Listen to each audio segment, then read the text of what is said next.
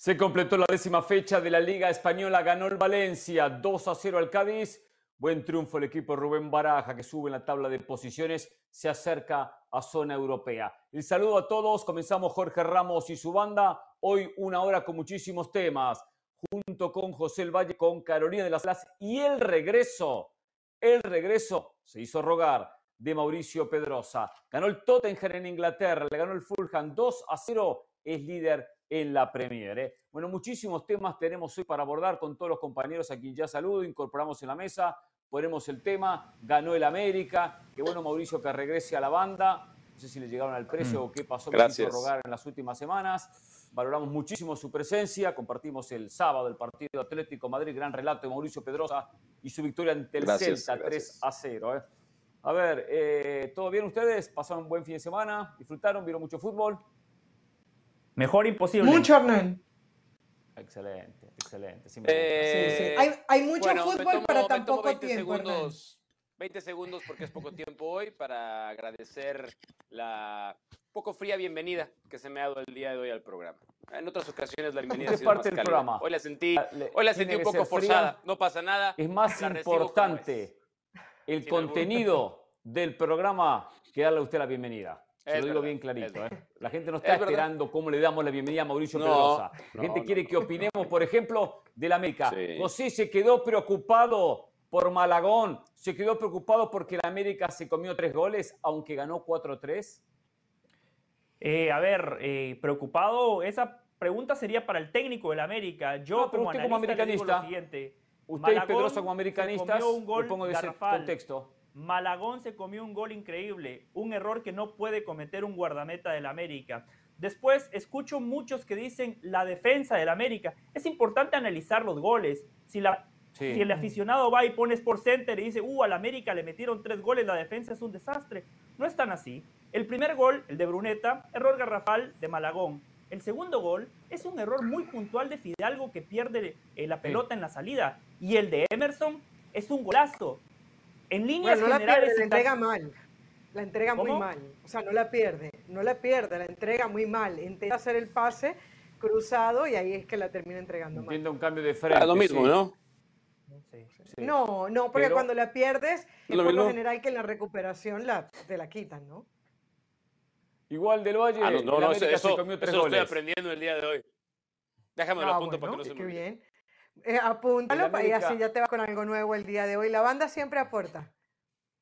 Se comió tres goles. Es cierto que no podemos mencionar un punto eh, o decir puntualmente la defensa, pero hay un trabajo defensivo, colectivo, que el América falla, aunque haya sido Fidalgo en ese cambio de frente quien se equivocó. Y hubo un cuarto gol que se lo anulan, pero estaba adelantado, estaba adelantado, pero le ganaron la pelota aérea, ¿eh? Que América tiene que ser más sólido en la pelota. Tú, te olvidas de, tú, te olvidas de uno de los grandes preceptos del americanismo.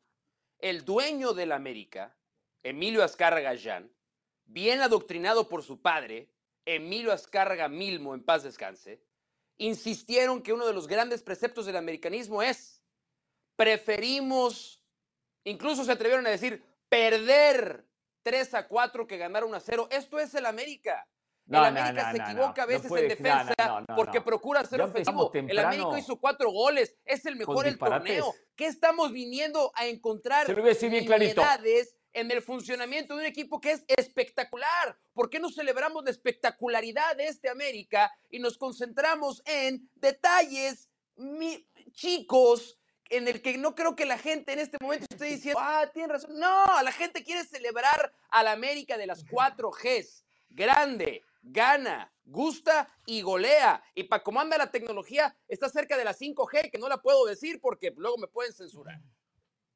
La América quiere el campeonato y defendiendo así no gana el campeonato. Con esos errores de Malagón no gana el campeonato. Y querían que Malagón reemplazara a Ochoa. Por favor, por favor, perdón, Ochoa.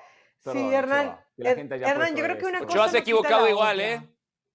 Hernán, yo creo que una cosa no quita la otra. Fue, fue, fue un muy buen partido de fútbol. Uno reconoce las virtudes ofensivas de este América, que evidentemente, por ejemplo, no tenía un Diego Valdés lesionado y Quiñones aparece, aparece el cabecita Rodríguez, incluso Fidalgo desde la ofensiva aporta, pero luego que no se nos olvide, y yo estoy de acuerdo en eso contigo, ¿no?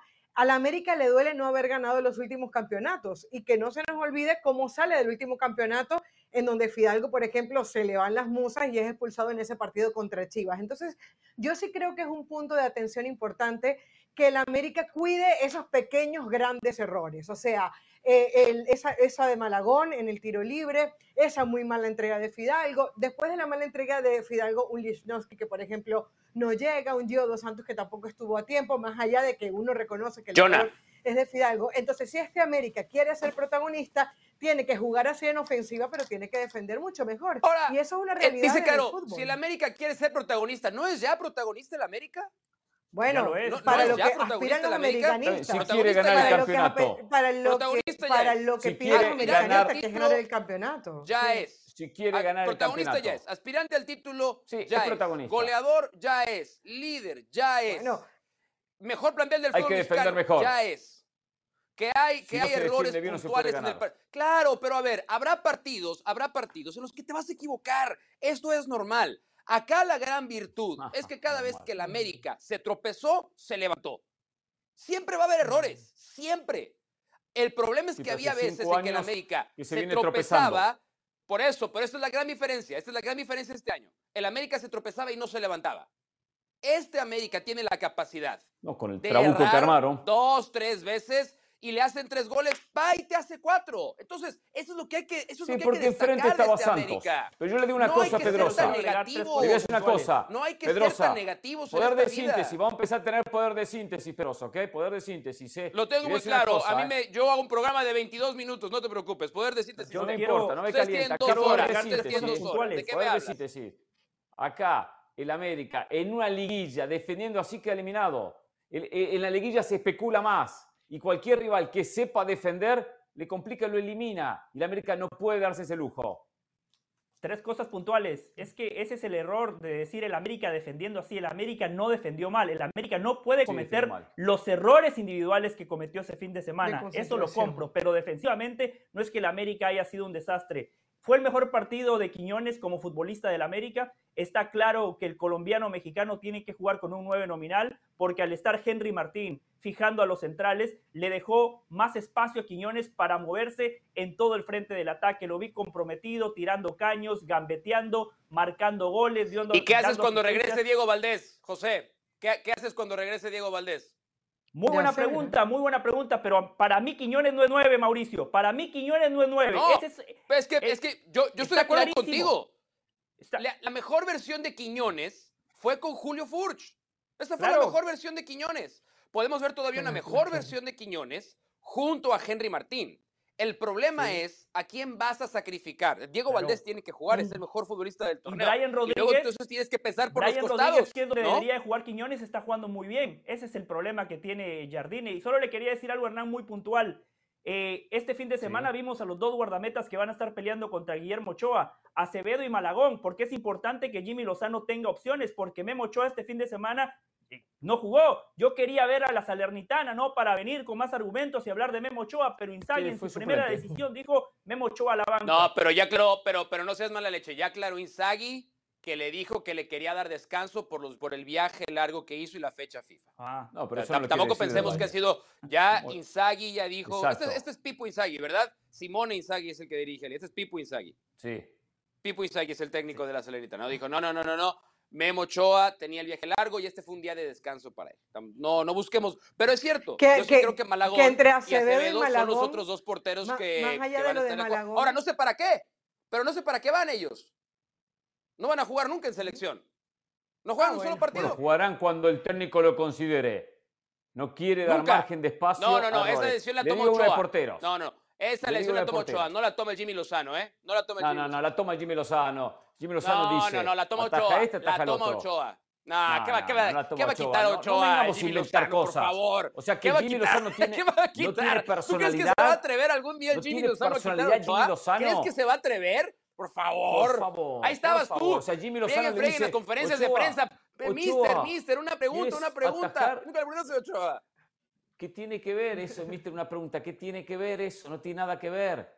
Uno preguntaba y el resto estaba decorando la conferencia de prensa, iban a comer, no quita que uno tenga que, uno pueda hacer preguntas. Gratis. Le digo una ah, cosa. Qué bueno. Le digo una cosa.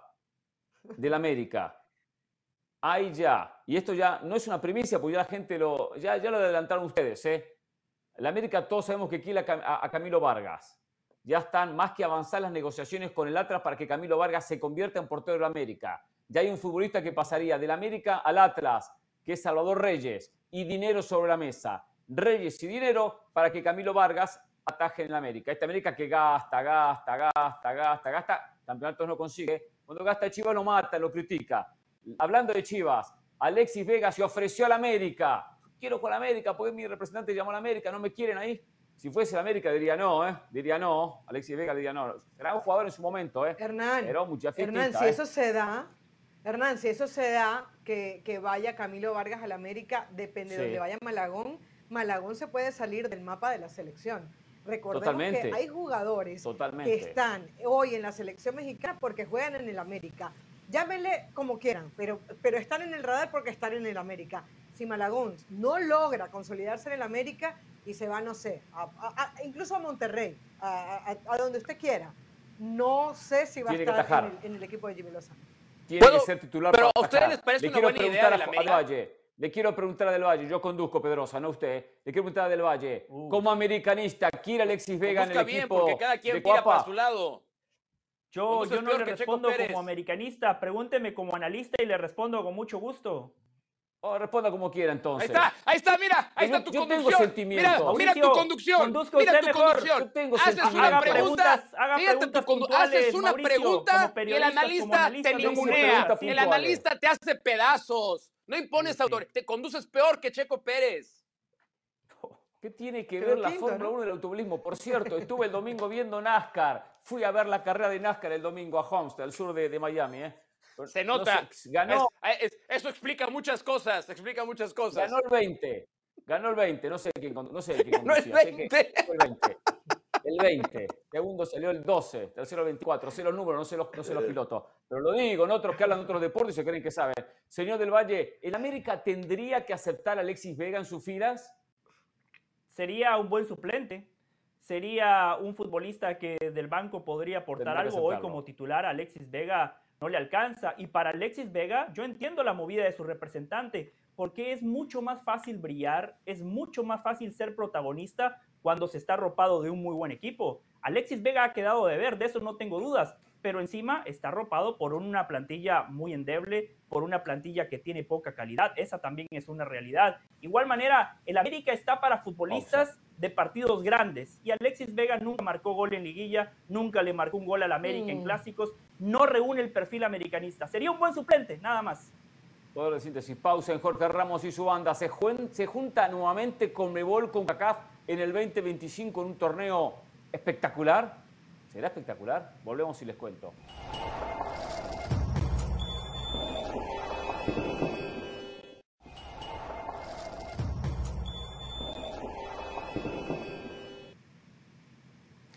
Como todos sabemos, el verano que viene, 2024, con seguramente una gran cobertura de las plataformas de ESPN, se jugará la Copa América. Habrá que esperar dos años de ahí de la Copa América hasta la Copa del Mundo donde México, Estados Unidos y Canadá no tendrán actividad a no ser la Copa Oro del 2025 y la Liga de Naciones. Pero las tres selecciones que van a ser anfitrionas de la próxima Copa del Mundo quieren tener otro tipo de rivales, otro nivel para poder prepararse de mejor manera para dicha, para dicha Copa del Mundo.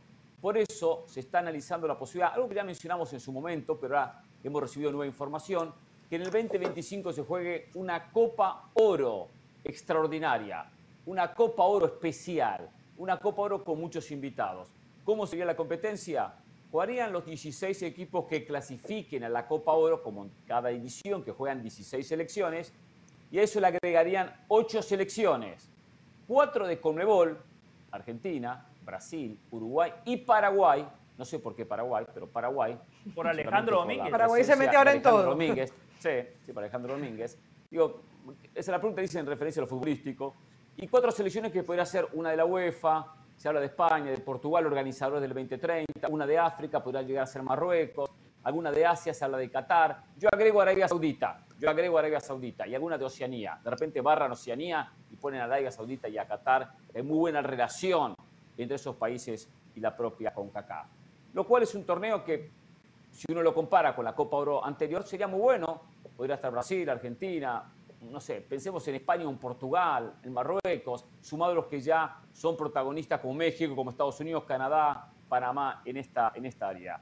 Es bueno, mejoraría mucho. Ahora, lo único que acá es un tema que la CONCACAF tendrá que analizar, y se lo hicimos con anticipación, para algunas selecciones de CONCACAF que juegan Copa Oro, enfrentar a España, a Portugal, a Brasil, a Uruguay, Argentina, puede llegar a ser humillante.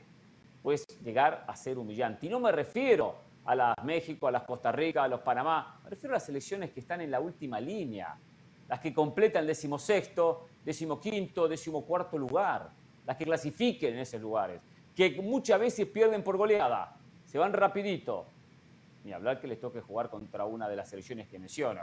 Es una manera de exponer el nivel de CONCACAF, porque una cosa son los protagonistas que ya conocemos y otra cosa esas selecciones que tienen un cuarto, un cuarto nivel y soy creo que generoso hablando del mundo futbolístico. Ojo con ese tema, ¿eh? Porque después que se coman tremendas goleadas muchas selecciones, no va a quedar nada bien parada la propia CONCACAF. Pero como idea general, para ver y que México, Estados Unidos y Canadá se fogueen con mejores selecciones, me gusta, me gusta. Yo no sé por qué usted saca de la ecuación a México, a Estados Unidos y a Costa Rica. Por ejemplo, el único parámetro que tenemos que fue esa Copa América de 2016, Costa Rica eliminada en fase de grupos, no pasó a la siguiente ronda. México 7 a 0 contra Chile, Estados Unidos 4 a 0 contra Argentina. Y después, si lo llevamos a esas elecciones que dice Hernán, el panorama podría ser sombrío. De igual manera, el negocio estaría garantizado que al final de cuentas eso es lo que le importa a la CONCACAF.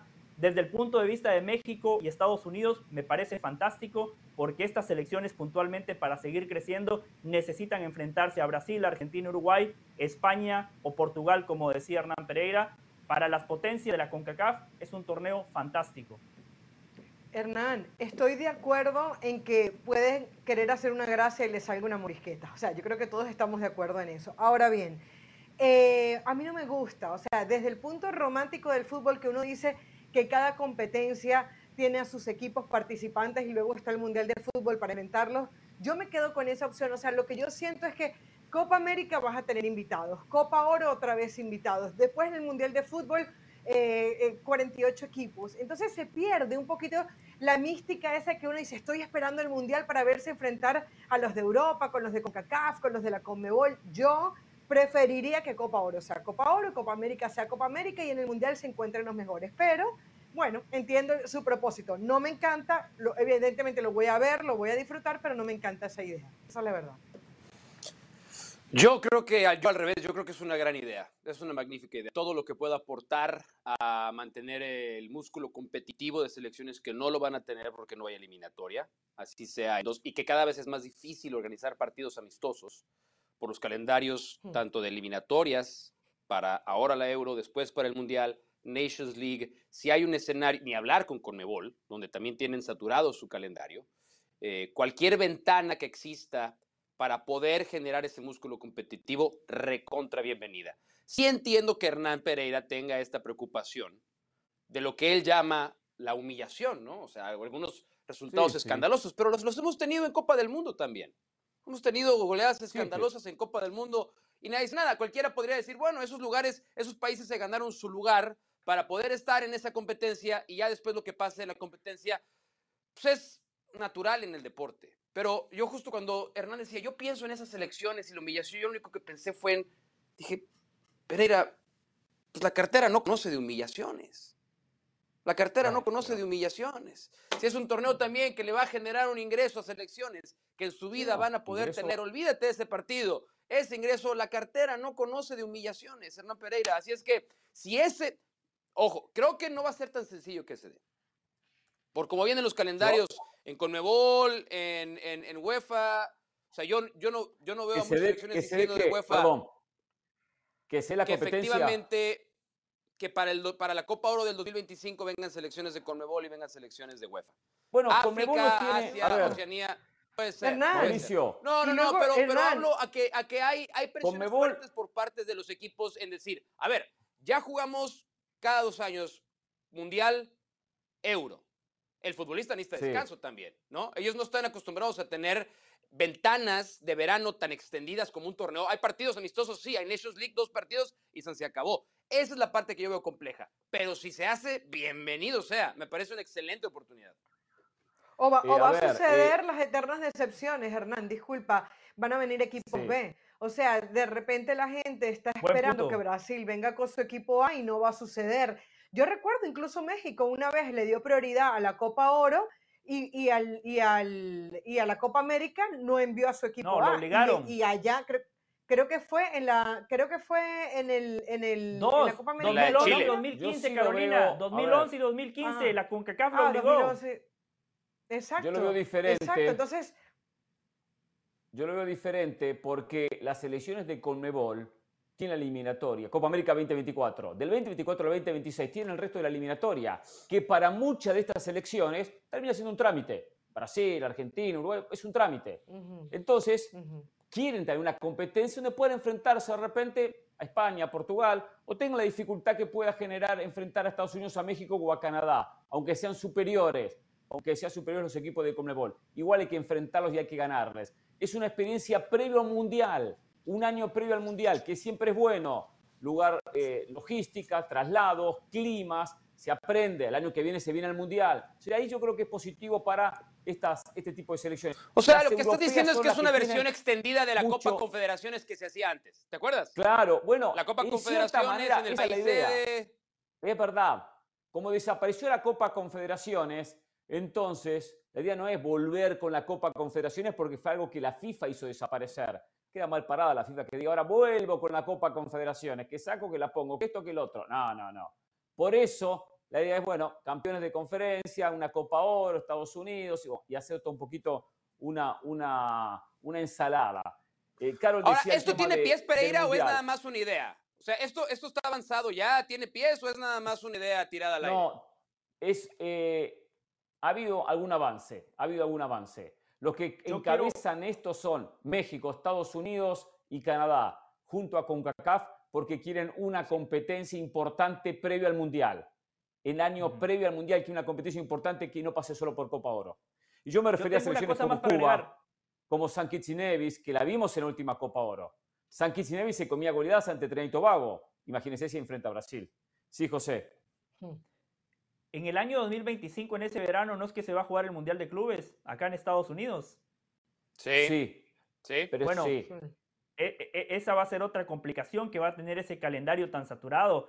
Una cosa o la otra. O sea, ese Mundial de Clubes es la gran apuesta de Infantino. La FIFA siempre ha querido tener más poder. La FIFA se dio cuenta que el poder de ellos eh, está cada cuatro años.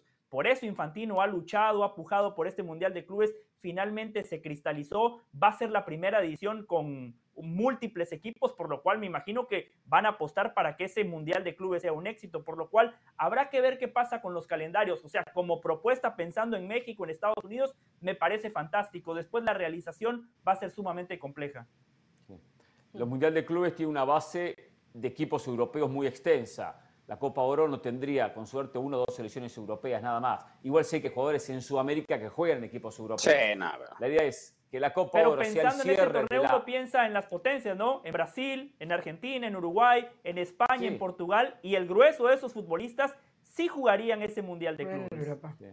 Ahora, ese Mundial de Clubes es como la preparación para las temporadas, la que comente hacen los equipos con la International Champion Cup o los torneos que juegan previo. Señores, vamos a la pausa. Sí, que hablar de lo que pasó con Martino, ¿eh? Conferencia de prensa calentita, terminó la etapa 2023 de Martino con el Inter Miami. ¿eh? En un rato la polémica en el, en el triunfo de Barça y el empate de Madrid.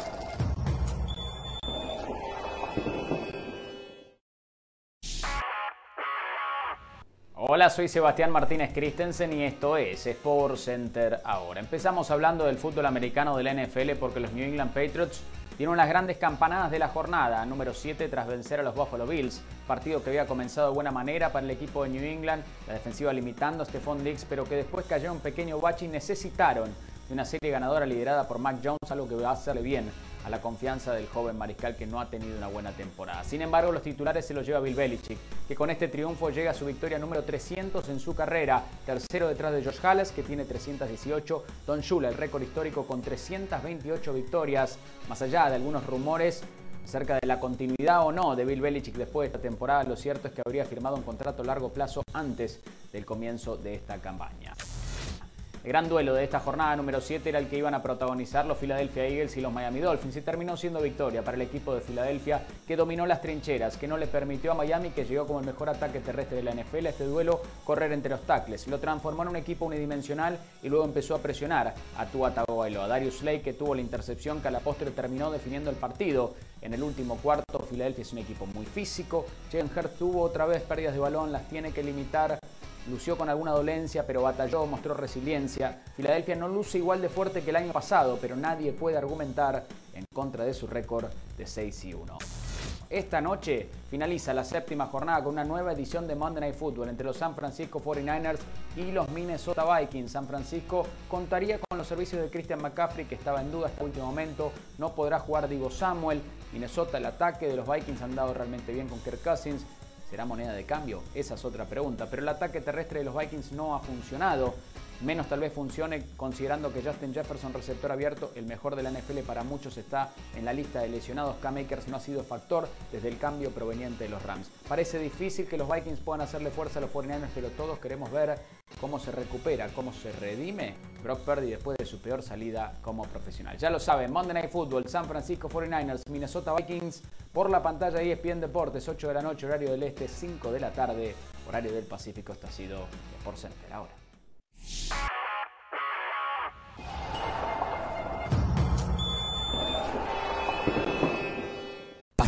Determinación y constancia es lo que te hace campeón y mantiene tu actitud de ride or die baby.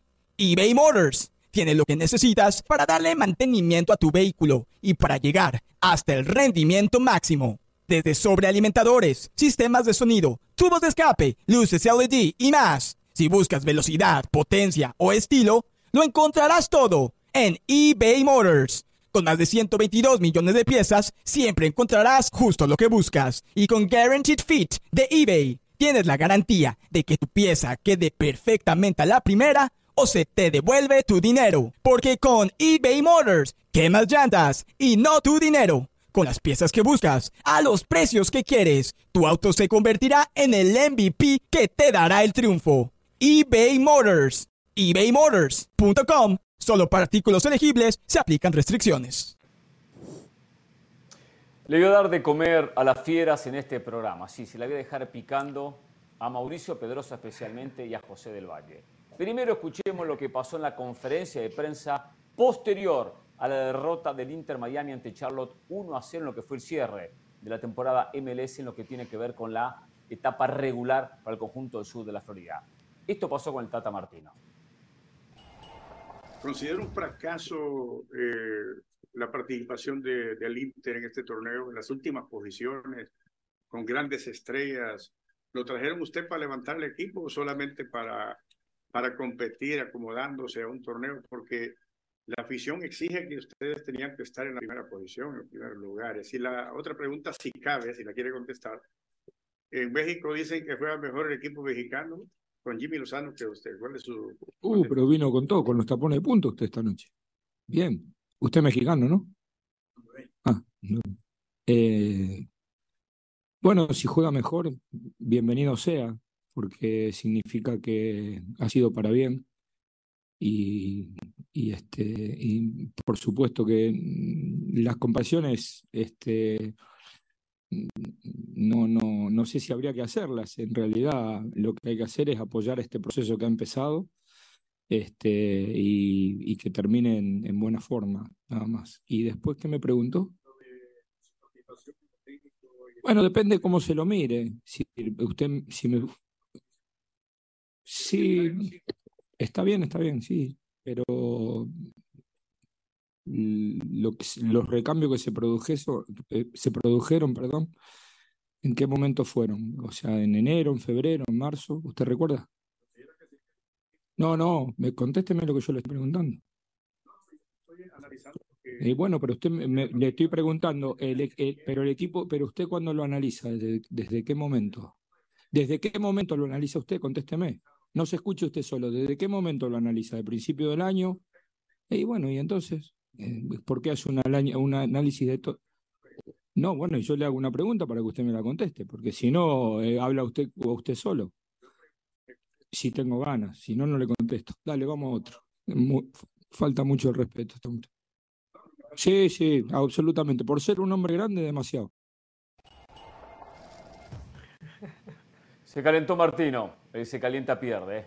Y acá perdió los estribos Martino, no contestó de la manera correcta que tendría que haber contestado. Podría haber contestado ambas cosas perfectamente. Me alegro que a Jimmy le vaya muy bien. Al fin y al cabo está comenzando un proceso. El nuestro comenzó bien y terminó mal. Vamos a ver cómo termina Martino, cómo termina Jimmy. Y ahí cerraba, ahí cerraba. Eh, y el equipo lo agarré último, lo fuimos incorporando jugadores y bueno, no llegamos a los play-in, pero el próximo torneo vamos a competir, ya está. Pero entró en el juego el periodista y terminó caliente. Tuvo de vu. Tuvo de vu Hernán. Se acordó de, su, de sus tiempos en el tri y de hecho le pregunta al, periodista, ¿usted es mexicano? Y dice, no, soy hondureño. Bueno, pero es que me acordé en aquellos tiempos en donde me sacrificaban. Yo, yo creo que fue eso, ¿no? Pero sí, no, no respondió inteligentemente. Y no tiene que preguntarle al periodista, hacerle preguntas al periodista. Está para responder las preguntas, no para preguntarle al periodista. Pero bueno.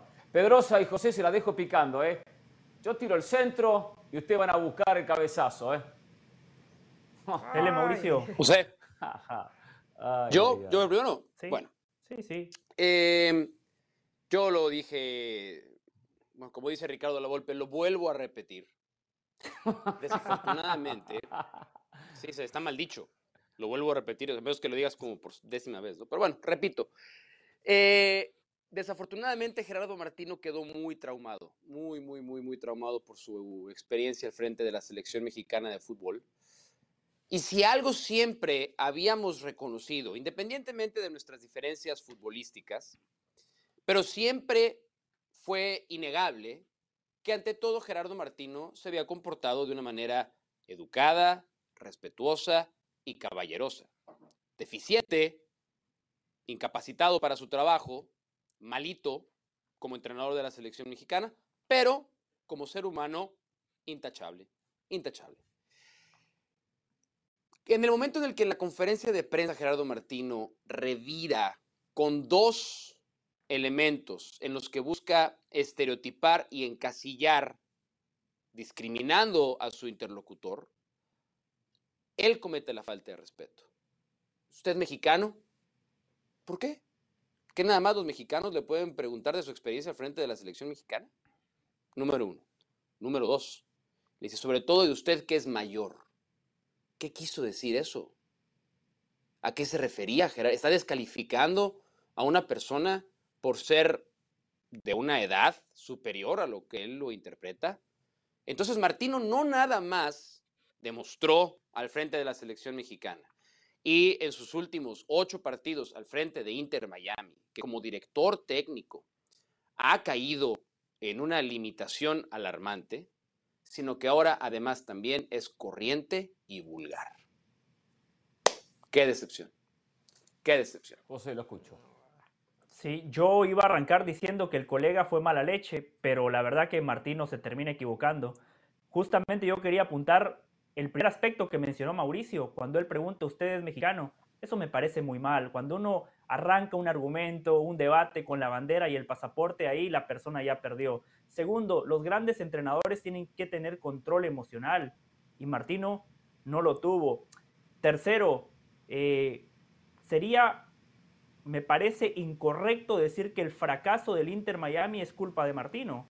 Lo agarró último y lo terminó penúltimo, es decir, una pequeña mejoría con Martino como entrenador. Pero yo trato de ser siempre muy congruente y muy regular. Así como no mato a Martino por el fracaso del Inter Miami, tampoco lo elogio en demasía por el título que ganó el Inter Miami. Ese título lo ganó Messi, ayudado por los árbitros y por el calendario que le tocó.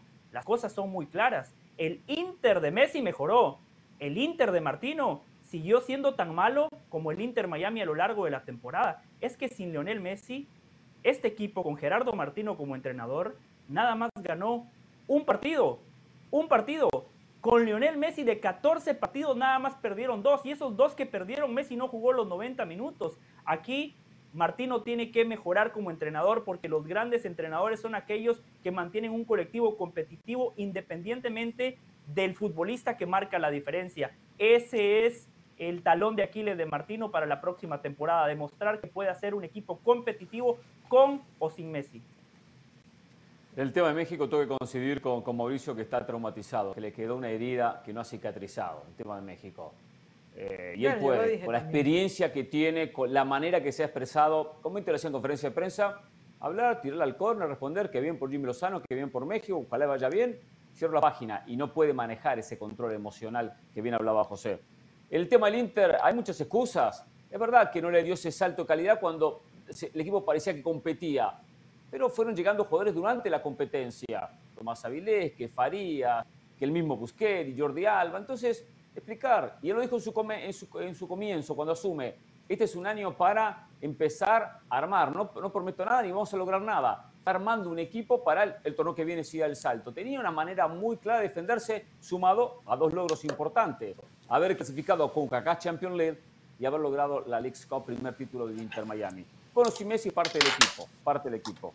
Eh, pero está perdiendo, eh, está perdiendo el control emocional y eso es clave en el fútbol y en la vida. ¿eh? ahora tendrá la posibilidad de demostrar su capacidad en el 2024. ¿eh? Y le digo una cosa que voy a agregar. ¿eh?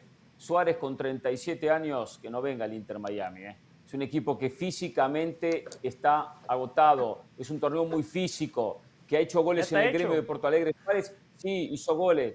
Va a firmar por dos años. Va a terminar con 38. Necesita un delantero no de 22, 21, 20 que se empiece a formar como Avilés, que es defenso, Farías. No, no, ni 20 ni 38. Ni jovencito ni Janelo Caso. Tiene que ser un jugador de 28, 29, 30 años que pueda dar su, Ahora, pero hay que, hay que... rendimiento como delantero para acompañar a Tienes que darle a la gente en, el tiempo en el que no estuve, me enteré de lo que van a cobrar ahora los abonos para la próxima temporada. El incremento, mm. me imagino que fue un tema que habrán tocado con sensibilidad, ¿no? Creo que alguno de ustedes o algún familiar de ustedes es abonado a, a Inter Miami. Eh, y, ¿no? Ah, no sé por qué me quedé con la idea de que alguien de ustedes no. o tenía algún familiar Bueno, Mauricio, hay compañeros acá en este programa que todavía no conocen la cancha del Inter Miami, imagínese. No, no, no lo puedo sí, creer. Sí, sí, Pero, pero, bueno, a ver, este, no, no, no pensemos en la llegada de Luis Suárez como un remedio futbolístico para el equipo.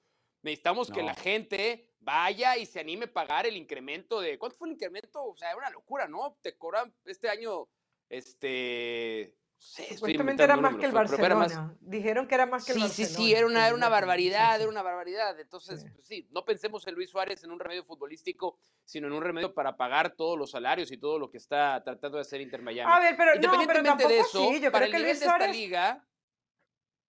Para a Luis Suárez, y acabas de terminar con una frase muy buena, para el nivel de esta liga. O sea, yo creo que Luis Suárez va a poder estar a la altura de esta eso iba, Eso iba, O sea, yo estoy más preocupado por su rodilla. No, es, ahí es por donde yo estaría preocupado. Pero a ver, tomando en cuenta a lo largo de la temporada, pues seguro que le podrán administrar el esfuerzo y no tener que disputar los 34 partidos de una temporada, ¿no? Sí, con viajes, cambio de clima. Hernán, Hernán, yo, no quiero justificar al Tata Martino. Hernán, yo no quiero justificar al Tata Martino porque entiendo que, pro, que emocionalmente, y lo dije en mi primera intervención, se equivoca, ¿no? Pero también es que el, el, periodista va con los tachones adelante, como lo dice el Tata No, no tanto, ¿eh? eh no, tanto, ¿eh? no yo, lo, yo lo sentí completamente igual que Martino. O sea, yo siento que le dijo que si era un fracaso, que, que al Inter de Miami le pedían estar en los primeros lugares. ¿Qué primeros lugares estaba último cuando el Tata Martino llegó? Pero eso es lo que tiene que decir. Y luego a qué viene y, y, lo otro. Ustedes como periodistas, ustedes irían a una conferencia de prensa y le van y le preguntan al Tata Martino que si él, que, que, le responde a aquellos, que qué le responde. No, bueno, a menos que quieras ganarte un titular en la banda o no quieras hacer una pregunta que te nutre y te responda, sino que quieras hacer polémica. Bueno, se lo ganó, pero, pero es que, ese no es el yo trabajo creo que hay elementos el periodísticos. preguntar. A ver, hay elementos periodísticos para que el, ante, el antecesor de Jimmy Lozano reaccione ante un rendimiento eh, positivo de un equipo que él dejó en ruinas. pero, me pero parece eso no que absolutamente nada, es más, Mauricio. es más, Mauricio, ¿qué, te, ¿qué va a decir el Tata Martino? ¿Qué te, ¿Qué te, va a sumar el Tata Martino que te pueda aportar algo, algo, algo? Sí. Hazme la pregunta y yo voy a jugar el rol de Tata Martino. A ver, venga, hazme la pregunta y yo juego el rol de Tata Martino. No es que yo nunca haría esa pregunta, es que, es que yo nunca voy a hacer esa pregunta. Bueno, juega conmigo, juega conmigo, diviértete, diviértete. Eh, bueno, Martino, Tata Martino, en, México dicen que tú eres peor que, que el Jimmy Lozano. Es verdad, los números lo dicen así. Jimmy Lozano ha planteado un equipo que fue capaz de competirle a Alemania, y yo desafortunadamente no pude dar los resultados para los que se me encomendaron. Si usted revisa los números, mis primeros dos años fueron de números completamente positivos. Puse números históricos al frente de la selección mexicana. En mis últimos dos años las cosas no me resultaron. Así es que yo felicito a Jimmy Lozano y me declaro un aficionado más de esta selección mexicana. Cállese, Martino. ¿Qué le costaba? Sale, pero mira, como un Nunca caballero se va de la conferencia. eso? Vamos a la pausa Jorge Ramos y su banda. ¿eh? Nos venimos con el Real Madrid-Barcelona, polémica. El clásico Barcelona-Real Madrid este sábado 28 de octubre, bien tempranito, 10 de la mañana, hora del este, 7 de la mañana del Pacífico en la pantalla de ESPN Deportes, también en ESPN Plus, exclusivamente el clásico Barcelona-Real Madrid. Y hablando de Barcelona, hablando del Real Madrid, uno ganó Barcelona 1 a 0, faltando 10 minutos. El otro empató Real Madrid 1 a 1. Y hubo polémica, muchas jugadas polémicas a favor y en contra de los dos equipos. Comencemos con el conjunto del Real Madrid. Invito a los compañeros para eh, cada una de las jugadas puntualizar si el árbitro tomó una decisión correcta o equivocada. Comenzamos con esta. Cuatro minutos le anulan un gol a Valverde, al volante uruguayo, con las filas del, en las filas del conjunto del Real Madrid. Comenzamos a, correr la jugada. Fue bien anulado por Ricardo de Bustos eh, o no, Ricardo de Burgos. Acá está la jugada. Acá la observamos que hay posición adelantada cuando sale ese cabezazo que después culmina con el remate de Valverde y la anotación. Primero el tiro de esquina, el despeje. Acá viene la jugada clave. Acá está ¿Está adelantado? Lo está. Lo cual no, no hay, hay buena decisión, correcta. ¿Coinciden de acuerdo, José? Estoy de acuerdo con la tecnología, bien anulado el gol. Carolina. De acuerdo, era autogol de Sergio Ramos, anulado. Sí, fuera de lugar, fuera de lugar. Perfecto. Entonces, buena decisión en este caso, junto con el VAR, del cuerpo arbitral. ¿eh? A los 8 minutos. Y acá están las líneas que tanto piden. Es verdad que son líneas muy pegadas, ajustadas. Esto es a minuto 8. Esta, esta es la jugada, acá está. Ya están viendo la jugada. Del conjunto del Madrid. Esta es una jugada que termina en gol de Bellingham. Termina el inglés marcando, pero hay una infracción previa cuando nace la jugada. El inglés hace una muy buena definición, se saca el arquero, en el, toque atrás, no, viene primero el pase y después la anotación de Bellingham, pero que una infracción previa. Por eso la anulan el gol al inglés. Veamos, acá está la falta. Es falta, es falta. Es falta que en su momento la de Rudiger, ¿no? al Madrid, verdad, de Rudiger. Pero hay infracción. ¿Se anula bien el gol del Valle? Eh, sí, el árbitro del pase de Valverde ya había anulado la jugada marcó eh, falta y salvaguardar la integridad física del futbolista es la prioridad del árbitro. Por cierto, que jugar Lucas Ocampos, ¿eh? Lo cual acá siguieron por seguir los delanteros del Madrid, ¿eh? Carol, Mauricio, correcto, buena decisión. Correcto, señor. Bien marcado, falta. En la transmisión habíamos escuchado cómo pitaba el árbitro y Bellingham seguía con la pelota. Todos sabíamos que iba a ser un gol anulado, bien anulado. Por lo tanto, acá no hay polémica hasta ahora, ¿eh? Todas decisiones correctas. Vamos a ir después de esta jugada, por esta repetición. Lo que fue el codazo de Sergio Ramos. ¿Fue codazo o no fue codazo? Vamos primero la imagen. Y después, acá está, el tiro de esquina. Partido 0 a 0, 41 minutos. Pelota sobre el área. El Sevilla atacando. Hay un remate. Rebota un hombre. Y acá vemos a, a Sergio Ramos. Intenta sacarse la marca para buscar ese cabezazo. ¿Hay codazo de Ramos o no hay codazo de Ramos? Yo lo veo codazo Ramos, ese movimiento del brazo, movimiento del brazo, intentando sacarse la marca, hasta hay un agarrón al propio Sergio Ramos de los habituales forcejeos dentro del área. No se sancionó nada, se tomó la decisión correcta. No se equivocaron en este sentido. ¿De acuerdo, José?